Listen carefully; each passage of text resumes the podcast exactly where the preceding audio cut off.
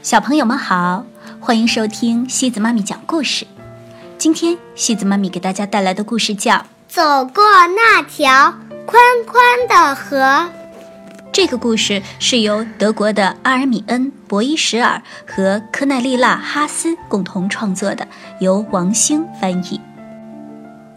一天，兔子对小浣熊说：“我要去做一次长长的旅行。”可惜，不能带上你，也不能带上鸭子、大象和老鼠。啊，这可不行！小浣熊说：“你不可以单独去旅行，我们必须陪着你。别忘了，你还要渡过一条大河呢。那条河可是又宽又深的呀。”你说的对。兔子说：“我知道那条河，但这条路我必须独自走。你可以陪我走到河边。”于是，他们一起向那条大河走去。小浣熊觉得心里难过极了。当他们到达河边时，兔子说。你就留在这里吧，我现在必须走了。希望你会时常想起我。拜托你把我的事情告诉鸭子、大象和老鼠，他们都很爱听故事。你知道，你该给他们讲怎样的故事？可是我，兔子说不下去了，一滴眼泪。淌过他的脸颊，我，我得走了。你多多保重，我爱你们。兔子拥抱着小浣熊，他们紧紧的抱在一起。小浣熊把兔子紧紧的贴在自己的胸前。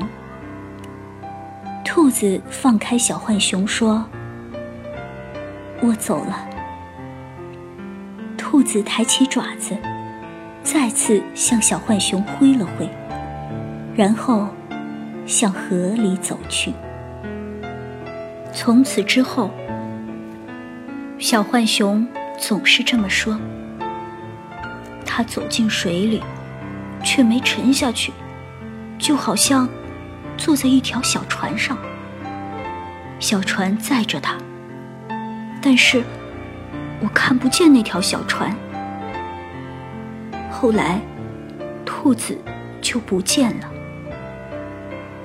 小浣熊站在那里，心情特别沉重。他坐在一块石头上，哭了起来。他在那里坐了整整半天，眼泪一直在流，怎么都停不下来。后来，小浣熊擤了擤鼻涕，抬起头，擦干了眼泪。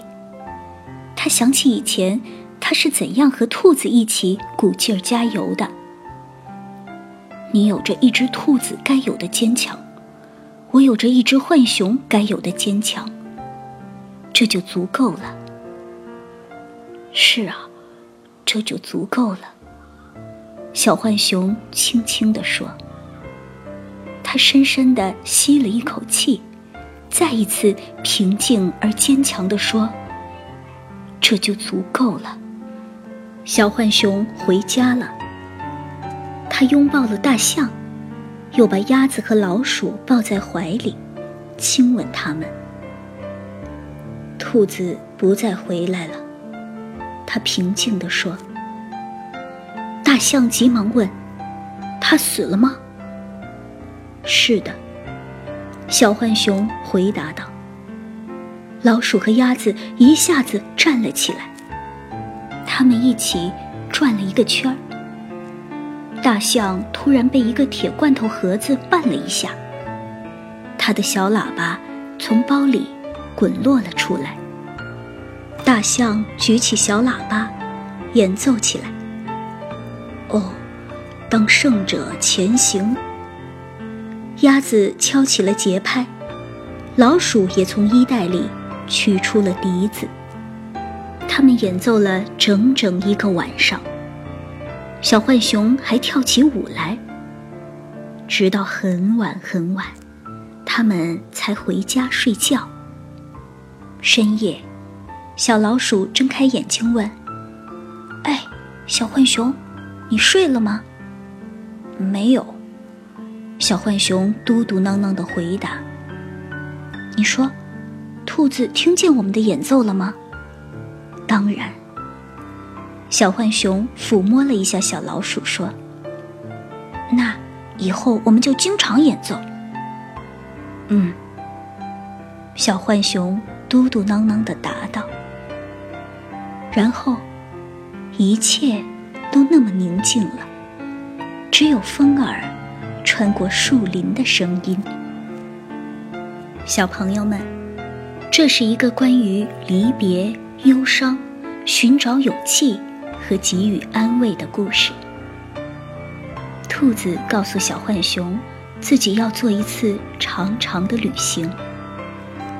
兔子说：“这条路我必须独自走。”兔子必须独自进行的这次旅行，就是每个人都要经历的死亡。